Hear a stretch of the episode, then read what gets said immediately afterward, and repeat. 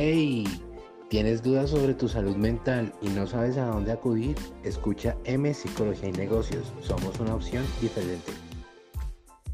Si algo nos dejó ver la pandemia es la gran desigualdad que sufre nuestro país y lo vulnerables que es nuestra salud mental y emocional al enfrentarnos al conflicto, lo cual los psicólogos nos ha permitido ver un aumento en el deterioro de la salud mental y en el consumo de sustancias legales o ilegales, aumentando la probabilidad de adicciones.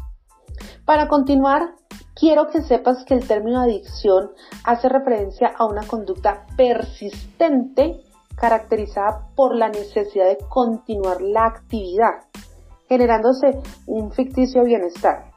Es decir, una adicción se puede generar a cualquier sustancia, actividad o cosa, a cualquier cosa, y hace referencia a algo que repetimos y repetimos y repetimos porque pensamos que eso nos genera bienestar.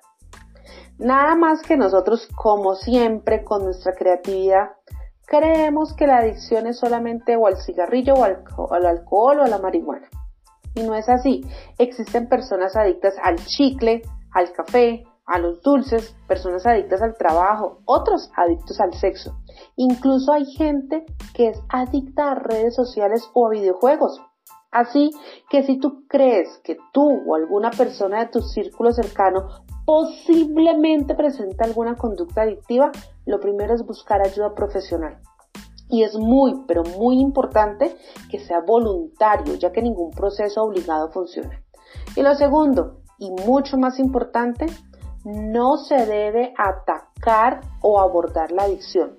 Se debe encontrar qué es lo que mantiene o lo que genera la adicción. Allí es cuando realmente inicia el cambio. Recuerda, ante dudas o inquietudes, búscanos en redes escríbenos a nuestro correo mpsicología y Siempre tendremos una solución para ti.